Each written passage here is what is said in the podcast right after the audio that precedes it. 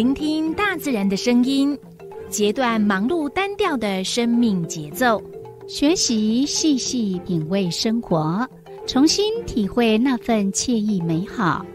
在这一瞬间，在不经意的时空交汇，不止用听，也用心，让忙碌的自己找到心灵休憩的地方。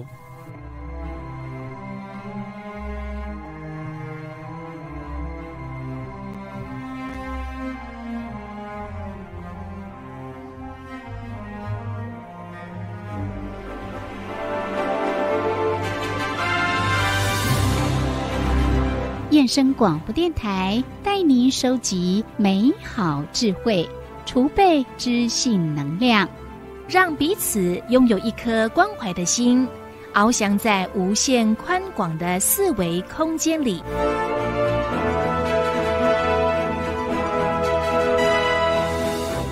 欢迎收听四维空间。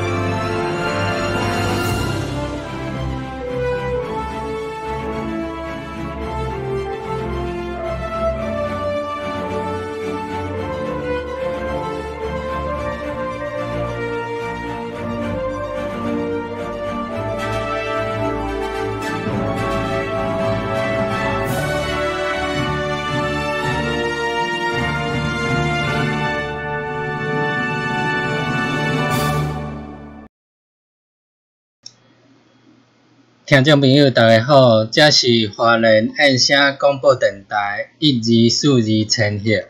你正所收听的节目是四维空间，我是小伟，我是小柔。咱这节目伫每礼拜拜五甲拜六下晡两点到三点伫一二四二千赫，暗时六点到七点伫一零四四千赫。另外，咱来当来同步伫 YouTube 爱点网甲 FB 爱点网。哦，诶，粉丝专业同步直播，嗯嗯，嗰拜六下晡两点到三点伫一二四号啊，吼，也是咱即呃每一礼拜吼，等于讲一礼拜内底咱是第三个时段吼，第三个小时的播出。然后呢？嘿，对，嗰另外咱 咱这节目若是固定的伫落，嗯。各大播客平台，哦，譬如讲咱咱播出的节目，嗯，咱今仔早起个上传给各大播客平台，哦，各你哪里搜寻的话，搜寻四维空间，你也可以收听。那今天的节目，那我当然就会在明天，哦，放送到各大平台上面。嗯，是，刚刚好像听说 FB 直播出现问题，是不是不能连线？有有有，后后来有。又有让它连线了。哦，了解好，所以呢，呃，在这个时间点呢，不管是您用收音机收听也好，或者是用手机，好，呃，还是呢，呃，用电脑，嗯，都可以透过我们的 FB 以及呢，我们的 YouTube 来同步收看，是，以及收听我们的节目，对哦，嗯，好，那因为手机的 YouTube 跟 FB 呢，都可以看到画面。嗯，好，今天会蛮强调画面的，是因为呢，第三个阶段我们要跟大家分享的是导游很有事的单元。对啊，导游都会带我们呢到了现场呢去做一些的解说，呃，那就会看到我们的导游，然后跟呃那个地方的一个景象。嗯，所以如果可以看画面的话呢，会比较知道我们在说什么。是吗？好，那也感觉上就是用手机出去玩一样。嗯，对哦。嗯，然后也可以更加去了解那个地方。嗯，比如像咱有当去部落，咱你甲介介绍讲，诶，去呃，各个地方都有啥物景点通好看吼。嗯。也可是因拢甲咱讲啊，即马无法度啊啦，可能迄坐迄游览车还是坐车坐到遐吼，个敢会当远远看尔，你根本无法度去爬啊。因为 爬袂起你呀。是啊。哎呀，那就很可惜哈。对哦。因为有很多的景点，好像要需要爬高啊，或者是往下走啊，上山下海的。是。哎，那对一些。嗯，比较有年纪的朋友，可能就比较不那么方便。对哦，嗯，个伊有诶人可能行动不方便啊，个可能脚较无力啊，吼，那你个可能体力啦、肌耐力拢不足的话，你可能你要行一行一段，迄可能安尼诶半点钟、一点钟诶路，可能对你那种困难。嗯，真的。对哦，也其实咱可会当诶利用这个诶游览去甲去去介绍。嗯，其实人爱看那些，当小可了解呢。对，嗯，那所以呢，呃，就让我想要做这样的一个单元，对不对？嗯好，那就呃欢迎大家呢收听以及收看我们今天的导游很有事。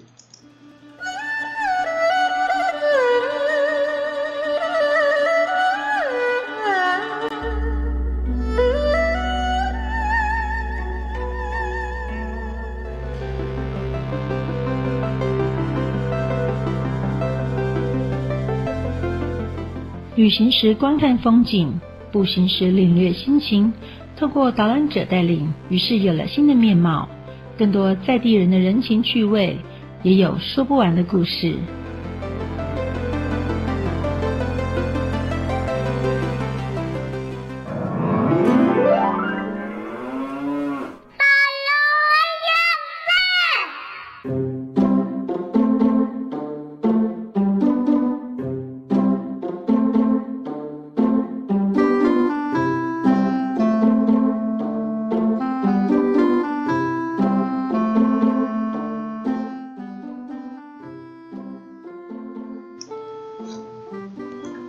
导游很有事啊吼，拄啊咱咱讲迄 F B 啊吼，会小看伊诶，delay 啊吼，可是若是安尼诶，至少先 YouTube 先互出去安尼吼，那 F B 敢勉强啊跟跟上，随后跟上，可能你若讲看影片时，伊那常常爱从诶片头甲从一半开开始直播。哦哦，是安尼哦。系啊系啊。哦好。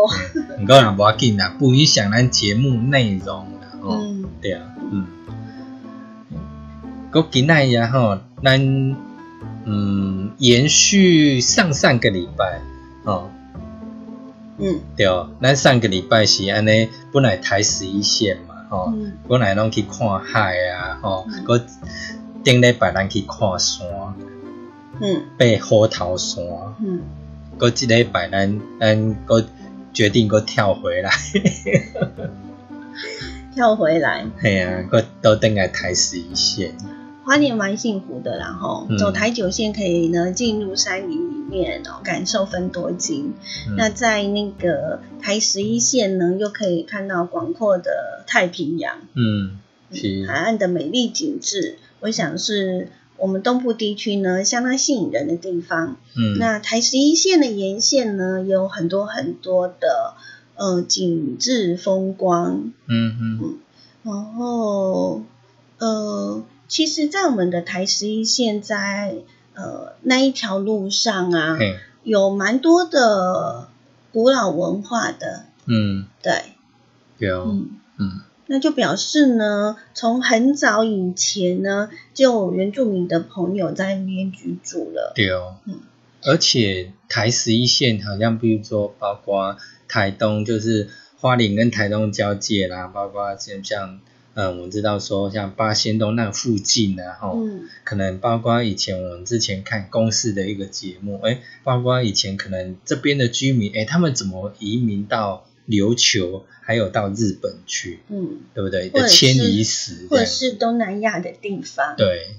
才会觉得有一些时候呢，发现我们的原住民朋友的这个原住民的语言，跟东南亚的有某一些的地方呢，很相像。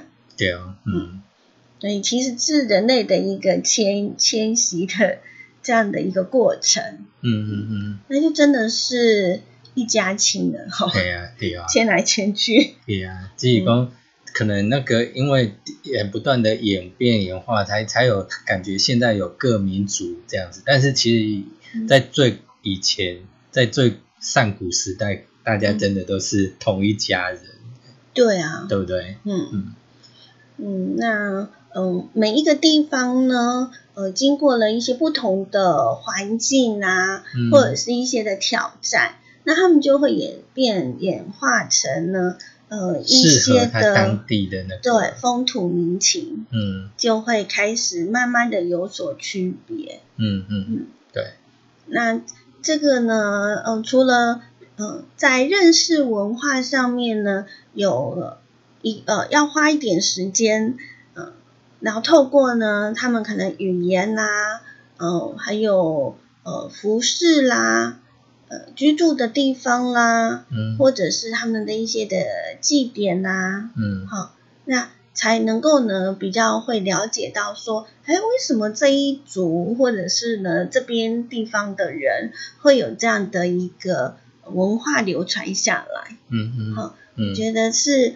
呃，蛮有趣的一件事情哈，那也可以呢，从中啊去了解我们古人，嘿，嗯，在跟这个大自然呢，呃，在呃，在这个过程当中如何去取得平衡，或者是呢，让自己可以呢存活下来，嗯嗯嗯，对，所以很多时候呢，我们到一个地方呢，我想应该是。不只是看美丽的风景啦，哈，嗯，我觉得人文呢是最美的。人家说台湾最美的风景是人嘛，哈，那呃，我觉得应该是台湾拥有了不同的族群的一个融合，对，然后产生出我们台湾的一个独特文化，嗯嗯。那在我们的花莲呢，因为原住民的朋友呢，算是呢，呃，比率占很高，是是是。所以，呃，原住民朋友呢，呃，也是我们的一个文化的，算是一个宝贝哈。嗯嗯，对。那从我们的原住民朋友的一些的文化习俗呢，也可以知道我们台湾呢，呃，在整个的一个过程当中哈，在这段时间呢，还有留下一些什么样的一个记录？也许之前没有文字，嗯，呃，但是。呃，透过了一些像呃器皿啊，嗯，哦，或者是建筑啦，嗯，还有他们流传下来的可能是古调啦，嗯，好，对，那都可以呢去深刻的感受到，嗯嗯，以前我们呢跟自然还蛮呃，就是比较贴近的哈，自然，嗯嗯，大自然，对，嗯，那像现在，嗯。如果说是在都会区啦，应该可以更加感受到啦。嗯，以前呢，在城市生活，你就觉得呢，嗯，那个风吹来都有一点那种，那种那个怎么讲？那种空调啊，冷气吹来的那种，那种很奇怪的风。嗯。可是，在花莲啊，或者是比较空旷的地方，只要你在大自然，你会觉得原来迎着风是那么。舒服的一件事情。对，那你在都会区呢？你大概传来都是废气吧？对啊，如果你到户外的话，你当然你吹来的风，你都会可以闻到一些草的味道。对，对不对？然后你也不会呢，只听到一些车子嘈杂的声音或机械声音，反而你可以听到虫鸣鸟叫。嗯，是啊，多美啊！是，嗯，所以花莲真的是一个蛮好的地方。对，嗯。其实各地不止花莲啊，其实各的县市啊，吼，它只要可能比较呃非都会区的地方，其实还是有这些哎哎蛮让人家可以放松的地方，然后可以去好好让你哎可能忙碌了一个礼拜啊，哦，然后可以让你去悠闲的去走走。嗯，最近的旅游方式呢就很流行所谓的走读。嗯嗯，那走读呢？这几年以来呢，发现大家呢还蛮喜欢这样的一个很悠闲的一个步调，可是又可以呢，呃，更加的丰富自己的一个旅程。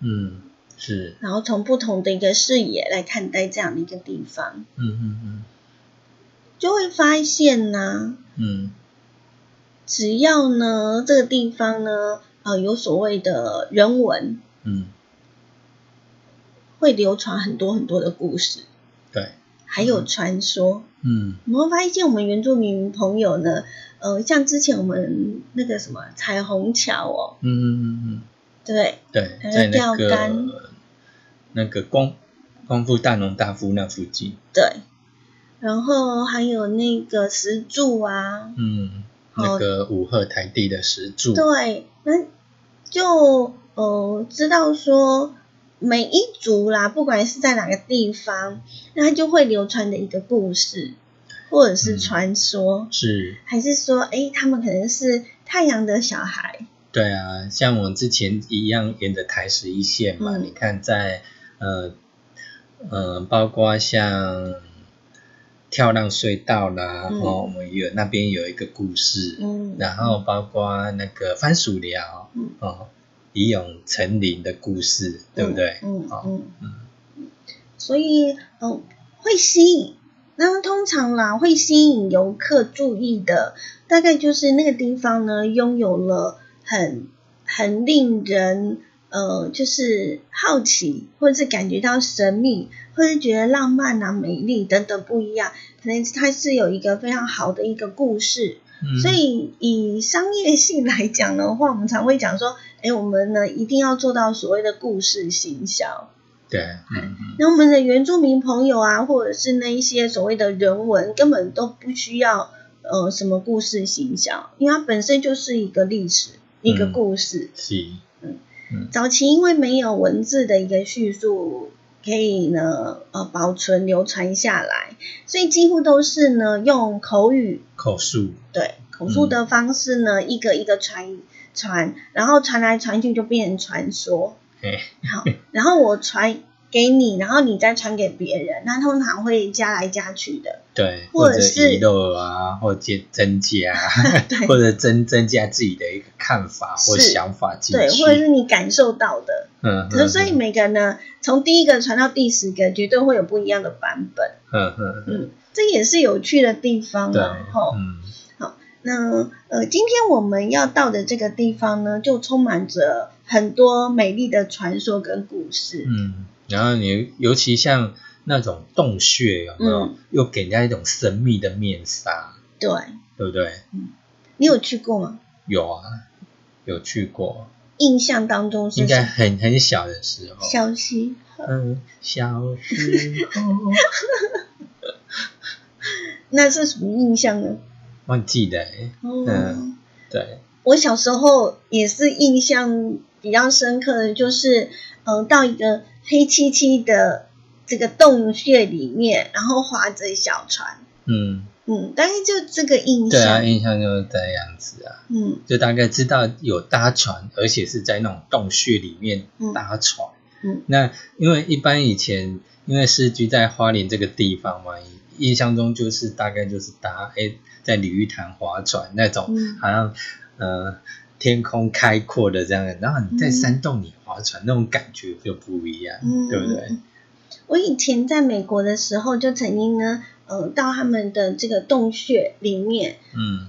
呃，去观赏，然后那边的洞穴是真的超大的，嗯嗯嗯。嗯，然后也是可以呢坐这个船在这个洞穴里面，嗯，嗯，那以前听说是他们南北战争的时候啊，哎就是南军呃在那个里面，嗯甚至于那边好建设所谓的这个炮弹库啊嗯、补给室啊，就全部在那个洞穴里面，嗯嗯真的很大，然后很漂亮。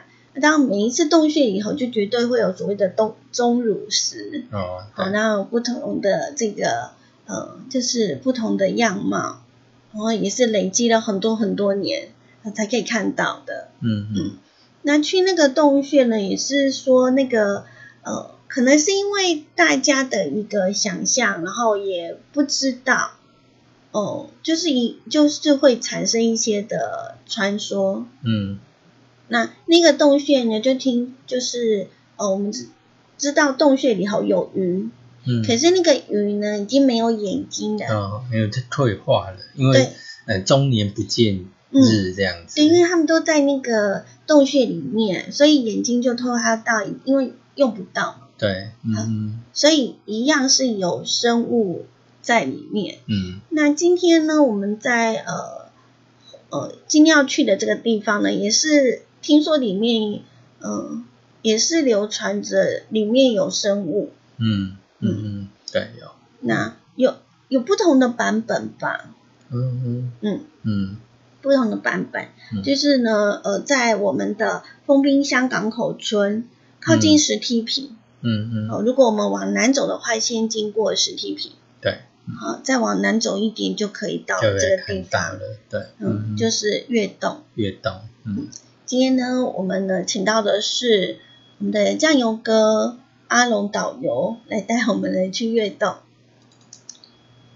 我们今天来到这个地方哈，是所谓的悦动游戏区哈。那悦动游戏区位于台十一线公路的右手边哈，那距离港口村差不多大约一公里左右就能抵达。如果我们由北往南的话，左手边就有停车场。那大家将车辆停在左手边的停车场之后哈，就可以过马路，然后沿着这个悦动游戏区哦往上行走。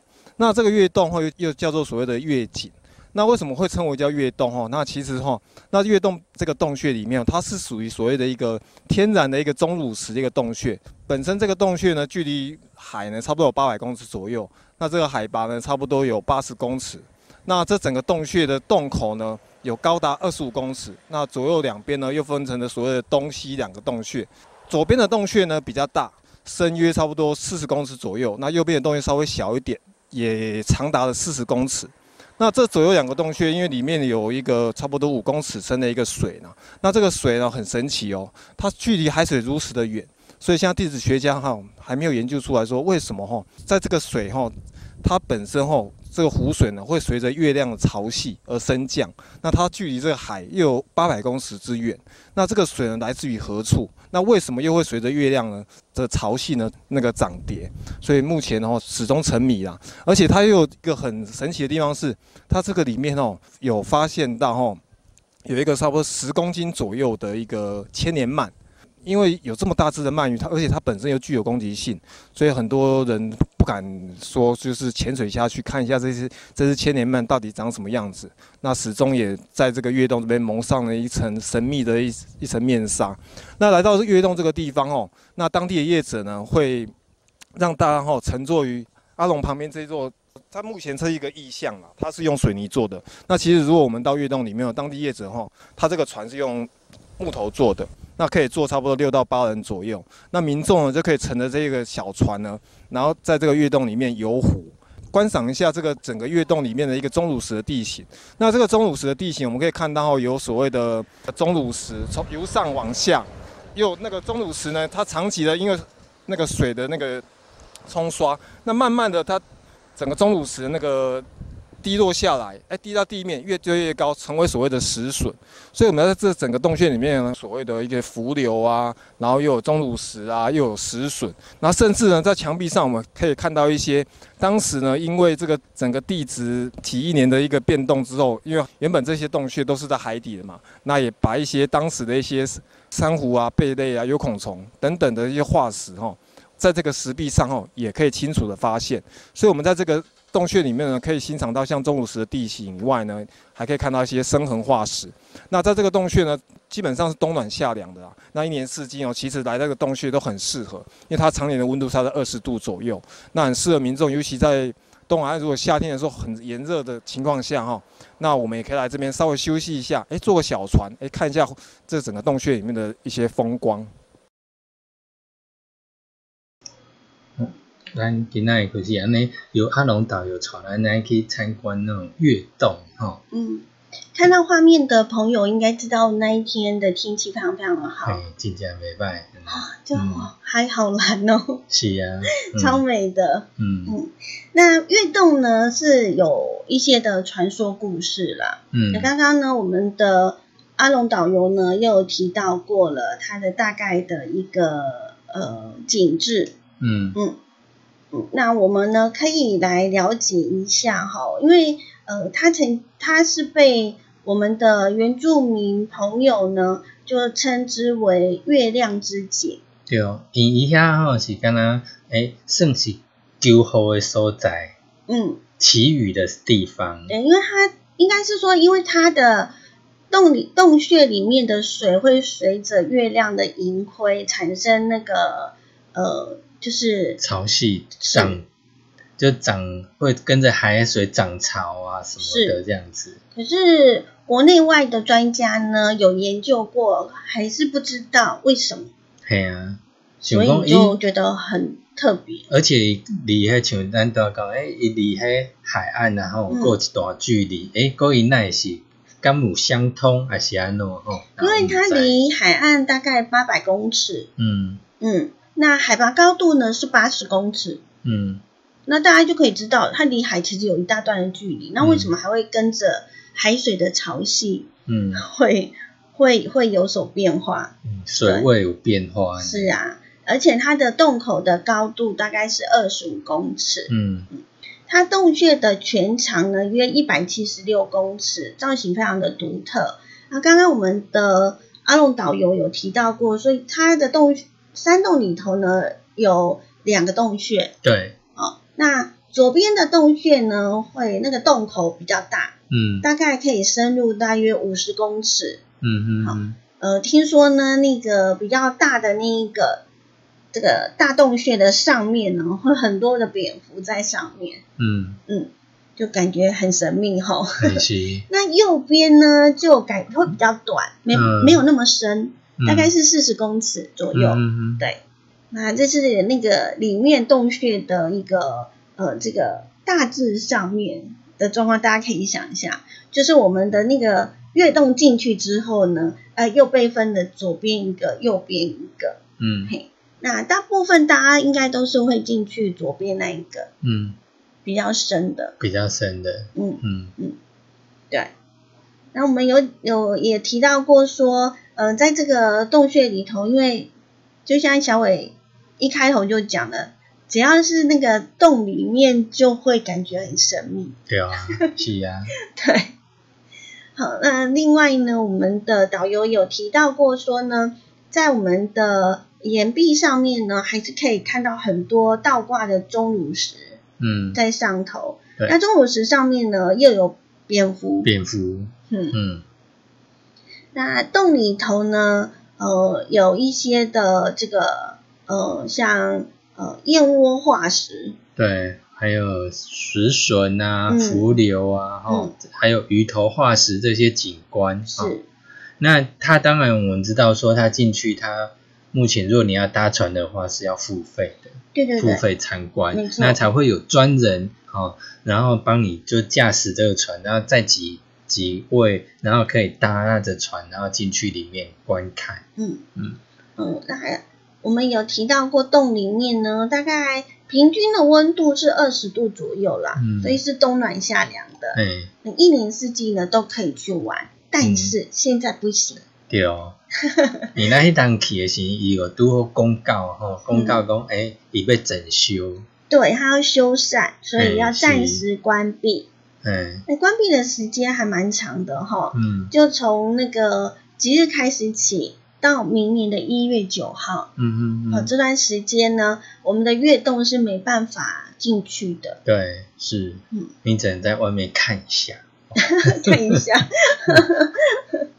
对，因为之前它好像也有曾经封闭过嘞，印象中啦，哈。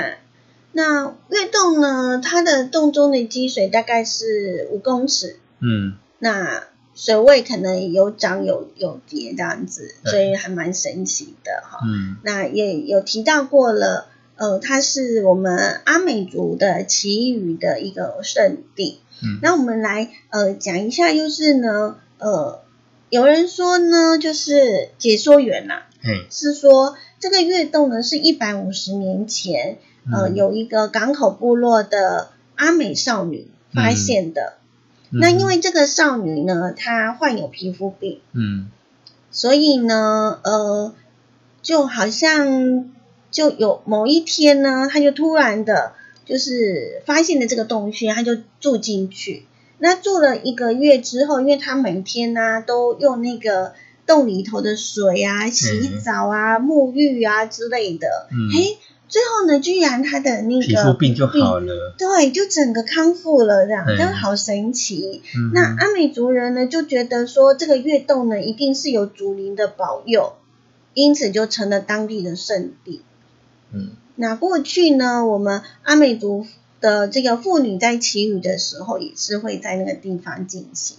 对，嗯，那像以前港口部落的阿美族朋友，他们遇到旱灾的时候，那他们也都会在这个所谓的月之井，就是现在的月洞，会举行这个祈福、祈雨的仪式。嗯嗯，那当然不止这个传说咯，还有很多很多传说，等一下再跟大家一起分享。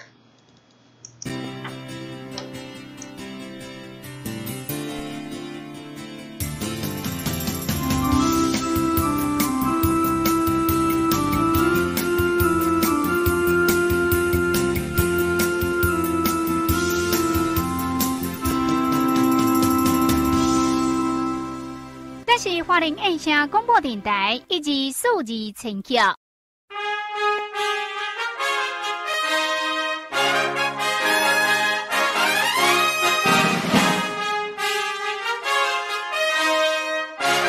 各位听众，大家好，打开后泰嘎后马路出后迷糊迷上，我是阿龙导游，目前担任华语导游、英文领队。跟着我的脚步游台湾，让你更加认识台湾民族多元化、台湾物种多样性。从高山玩到大海，从史前时代玩到科技时代，从外太空玩到土地公，从旅游的广度进阶到旅行的深度。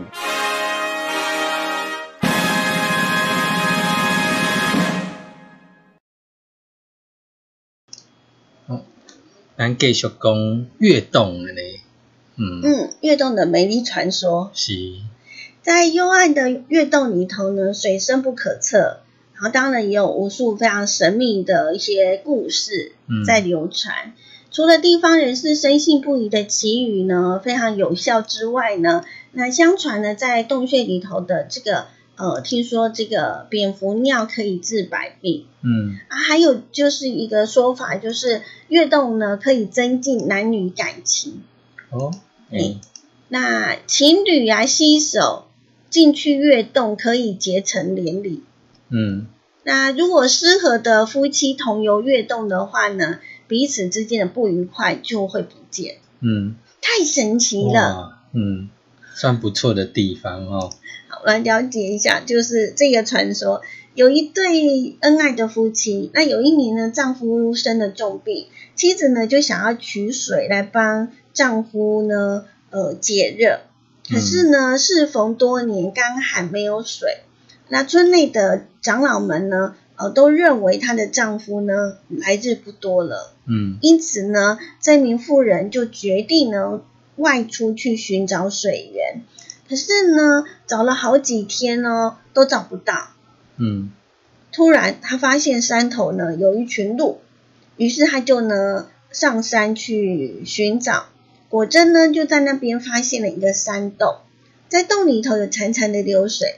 取水的时候呢，他还可以呢听到山里头，就是山洞里面呢传来的一个声音。他说：“要取水回去可以，但是呢，你必须要永远守护看管。”哦，就是说他拿回去可以啊，但是他永远要守护这个地方。对，那为了他呢？呃，已经病危的老公，他就答应了。嗯，呃，到了山洞里头取水之后呢，诶，没想到她的丈夫呢，饮了这个水呢，病情果然好转。嗯，那基于原住民对于神灵的尊敬，于是呢，这个呃老婆呢，她就留了信，然后说她会永远守护这个山洞，并且守护着大家。那她的丈夫呢？呃就恢复健康之后，看到了桌上的信，便到这个呃，跟着村人们呢一起去找他，这样子对，去找他的老婆。可是呢，在山洞里头，除了呢清澈见底的水里有这个大芦麦，嗯，以及呢映在水面上皎洁的月光之外呢，什么东西都没有。嗯，他老婆也不见了。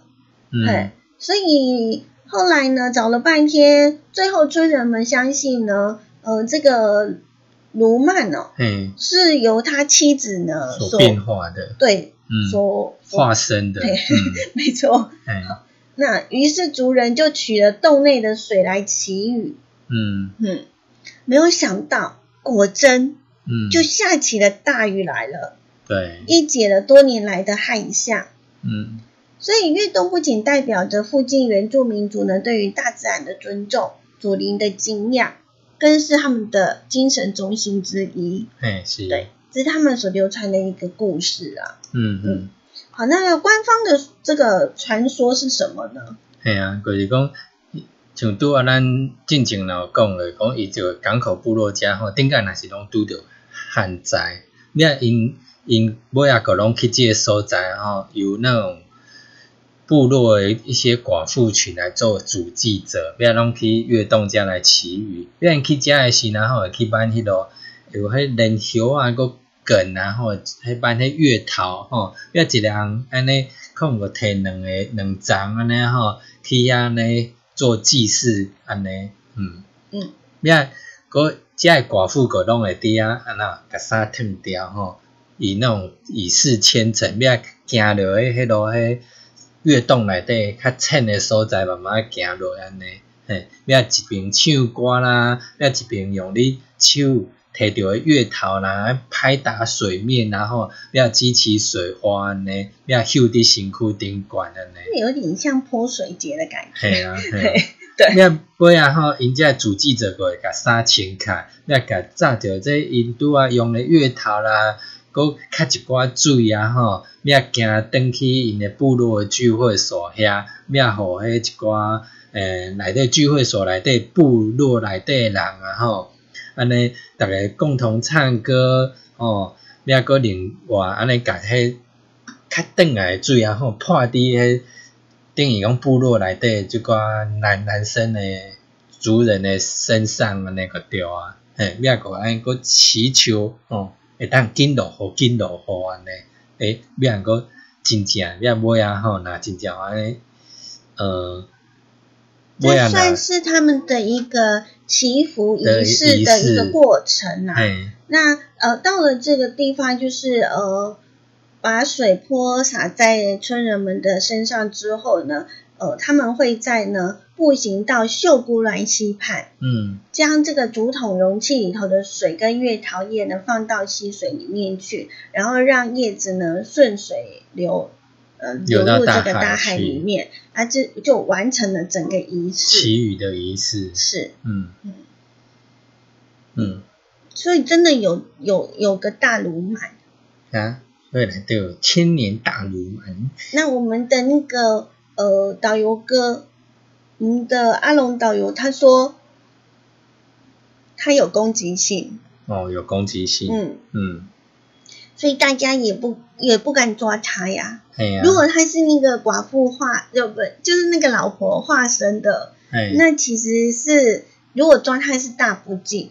对啊，哎，你唔好想讲没压力啊。然后再加上，因为那个洞穴呢深不可测。嗯嗯，听说那个洞穴里头里面还有洞穴。哦。嗯。所以水就是水里面还有洞穴。要不然怎么会有水？对啊，随着那个涨潮出来，对，就大家都不敢下去。对，因为他也不知道是不是通到大海呀，还是通到哪里利用在。嗯，对啊，所以就，嗯，就这个地方就让人家觉得，小时候去的时候就只感觉到说，哦，坐个船，然后在洞穴里头坐船的那一种很印象深刻的记忆之外。以前倒不知道说，原来月洞呢有这么多的一些的传说故事。嗯嗯，对啊。下次你们去看的话呢，或者等它呢修缮完了，呃，去走走，应该会更舒适吧。嗯，我觉得它有，呃，这几年来呢都有不断的呃再去嗯去做一些的设施啦，哈，嗯，比较方便大家去玩这样子。嗯。然后也整理的还蛮不错的，对，只是不知道他这一次的修缮是要修哪里。哎呀，你在？我已我已经觉得它很漂亮了。嗯，好，对。上次去看的时候，尤其是呢，你到了那个一上一上去，它那个景观平台，说一望无际的太平洋，嗯嗯，超美的。嗯，觉得这个 view 就很值得去那边走走了。嗯嗯。好，那我们的这个修缮的时间呢？会一直到明年的一月九号哦，吼。啊，所以呢，就是要等到明年的一月以后，嗯，才可以进去我们的月洞，是，好去参观呢，可以看一看它的神秘面纱，嗯，好，那接着下来呢，我们再往南走，对不对？对，那我们的阿龙导游要带我们去哪里呢？北回归线，来听听看。我们现在所位在这个地方，位于台十一线差不多六十九到七十一 K 处的一个地标。那这个地标呢，是一个世界上非常重要的一个地理分界线。那这个地方，是位于所谓的北纬二十三度半的一个北回归线。那其实这个北回归线的这个纬度呢，其实它受到地球运转的一个关系哈。那其实它每年呢，在二十三度半到二十三点六度之间或做过移动，所以国际天文联合协会呢，在一九七六年，在两千年的时候呢。于是把这个北回归线呢，就固定在所谓的二十三度二十六分的地方。那我们目前台湾就是用所谓二十三点五度来作为北回归线的一个假想线。那为什么会有这个北回归线哈？那其实我们都知道哈，其实地球啊本身它在自转就形成了我们的一天。那其实它会绕着太阳公转，形成所谓的黄道造型。太阳一圈就差不多一年的时间，那绕行这个轨道叫做黄道，那它所经过的会产生所谓的黄道十二宫，原本是坐落在太阳直射直射北回归线的地方，那其实在夏至的时候哈，它是可以直射的，那到了冬至的时候呢，太阳是直射所谓的南回归线，那太阳的这个直射的角度呢，北回归线是它。整个地球的最北边，那直射到南回归线是整个直射最南边，所以那个太阳光直射在这个整个地球的一个角度呢，这南北就所谓的一个区间，就南回归线跟北回归线之间。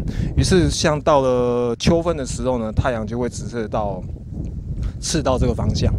那尤其哈，在差不多在国历的六月二十一到二十二号左右哈，那太阳直射这个北回归线哦。如果我们站在这个北回归线的地标正午十二点的时候呢，我们是看不到自己的影子的，因为太阳刚好在我们的头顶，哎，立竿不见影。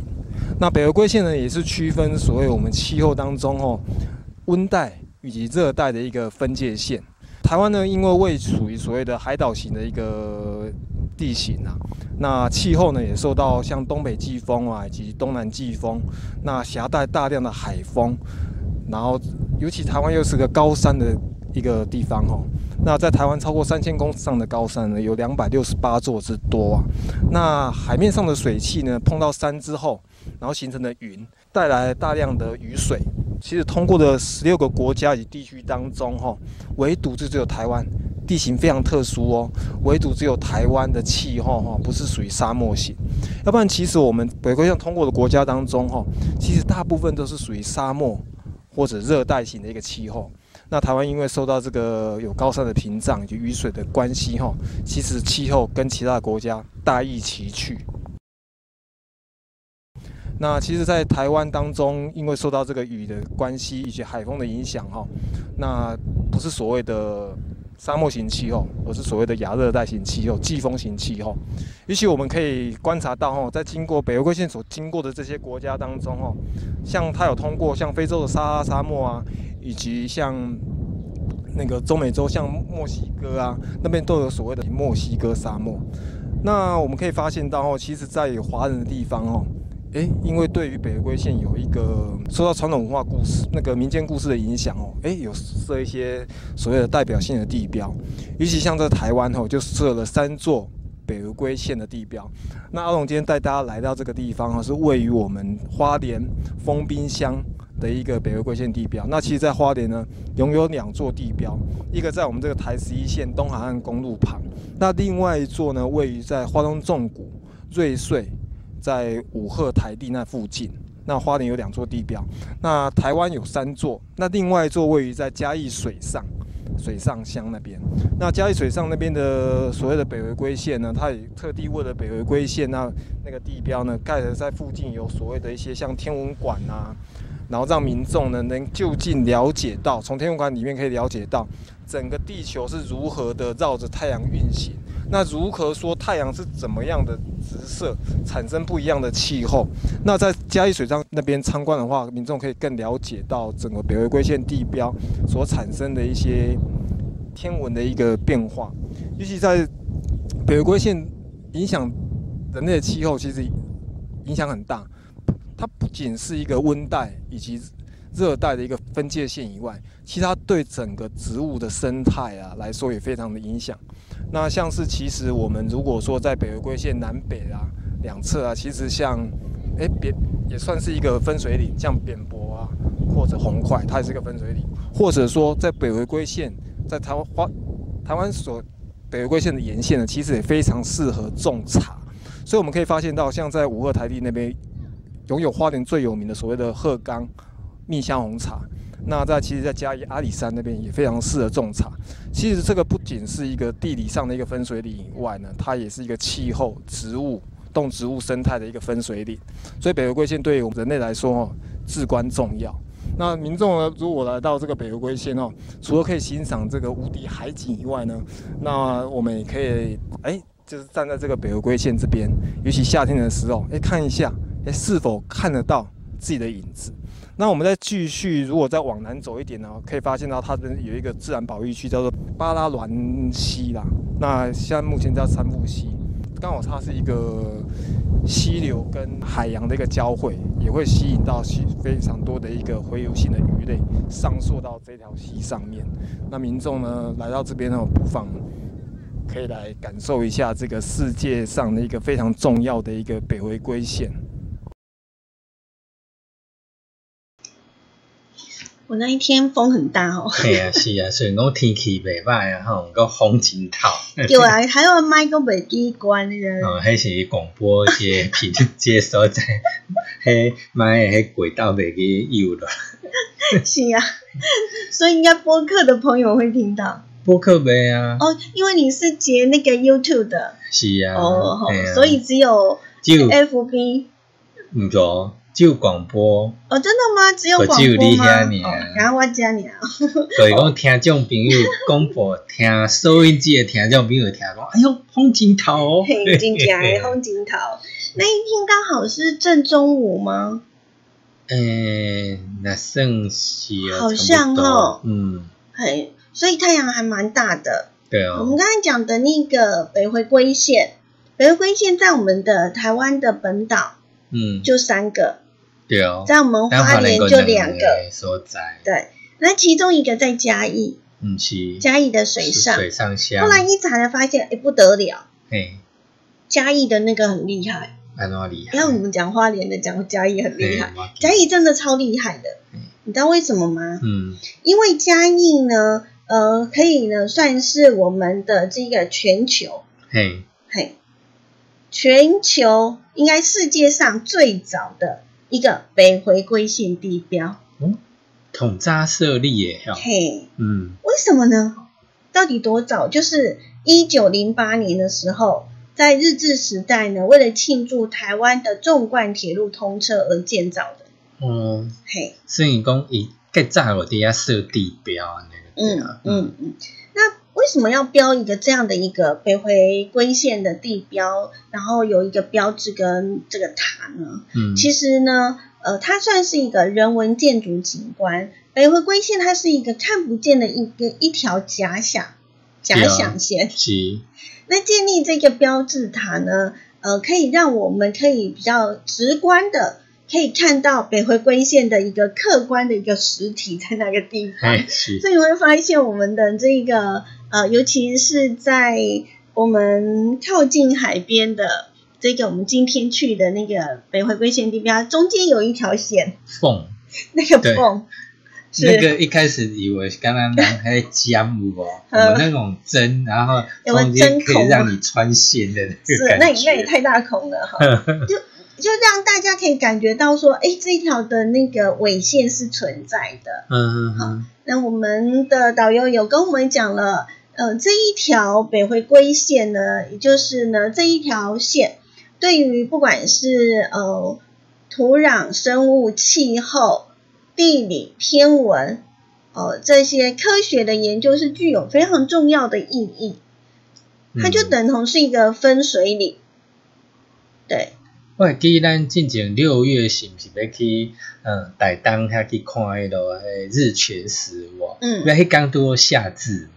嗯，对。无？要咱个拄好赶到遐，结果上班。新晚光加北回归线呀，就看慢一寡时间，对，就看不到那个立竿立竿不见影，很可惜。对呀，那天超赶的，是啊，就没办法小看 delay 一寡时间，真的超可惜，因为他那个。呃，是很特别，就是太阳刚好就在我们的正头顶上面。夏至刚好那一天。是是。嗯，那什么叫北回归线？有北回归线，一定有南回归线嘛？哈。那我们呢，就是以呃这个地球来讲的话呢，那中间就是赤道嘛，哈。那赤道跟北极还有南极，呃，就赤道在正中间嘛，对不对？对。好。所以呢，我们的赤道以北到北极的这个中间，正中间就叫北回归线。北回归线，那往南呢，相对的，对，就是南回归线。呃，有提到过呢，在介绍的时候说，这个北回归线所经过的地方呢，大部分不是沙漠，就是草原地带。嗯，唯独。在呃，台湾，台湾是一个很特别的，对，嗯，那在大陆那边其实也是有经过，是。大陆听说是北回归线塔最多的地方，嗯，他们也也设蛮多北回归线标标志塔，是没错。好，那我们来讲一下为什么它会这么的特别，是因为呢，它经过的国家像。呃，总共北回归线呢，经过了十六个国家跟地区。嗯，对，像中国，还有我们台湾、中华民国、缅甸、印度、孟加拉、阿曼、阿拉伯联合酋长国、沙地阿拉伯、埃及、利比亚、阿尔及利亚、西撒哈拉、巴哈马、墨西哥，这边都出现所谓的像。回归沙漠带，就是北回归线的沙漠带。对，就是属于北回归线这一个的，整个都是沙漠这样子。嗯嗯嗯。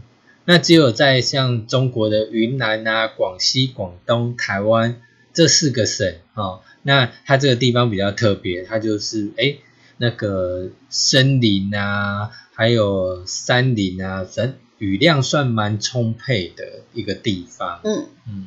所以它又被称为呢是神奇的回归绿带。嗯，对，从沙漠带变成绿带，就可以知道它有多特别了。是，嗯嗯。那北回归线呢，呃，是一个具有多学科意义的天文气候特征的纬度线。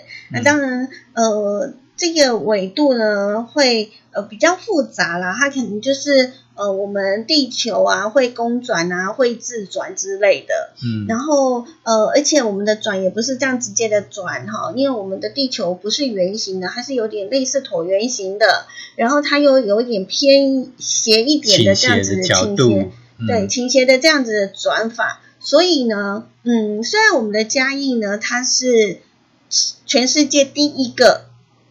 第一个那个北回归线地标设立的一个地标，那历经的现在有几年了？嗯，至少一百零八年，至少一百年了哈，至少了哈。是。那这一百年来呢，其实因为这样的转呢，还是有一点点的这个差别。对，所以现在我们的这一个嘉义的那个北回归线的地标，应该是说现在大家的北回归线的地标，其实都不是落在真正的那一个北回归线上面是都有点偏了，都有偏差。那我们也不可能把地标又移嘛，对呀，你不可能，哎，感觉它又跑跑掉了，那我们再再把它敲掉，再移到别的地方。对，好了，所以不要太认真。好，反反正就是因为有那个有那个地标，所以让大家会知道说，哦，原来北回归线是经过这边。嗯嗯，只是让人家有这样的一个嗯那个感受，这样子。是，嗯。所以真的很有趣哈，嗯，下次经过北回归线的话呢，仔仔细的看一下它。嘿，对，那今天我们的节目呢，就为大家进行到这边，非常感谢大家的呃收听以及陪伴。对，那我们等一下的六点到七点，在一零四四千赫，嗯，还有我们的四维空间的第四个小时哦，我们待会再会喽，拜拜，拜拜。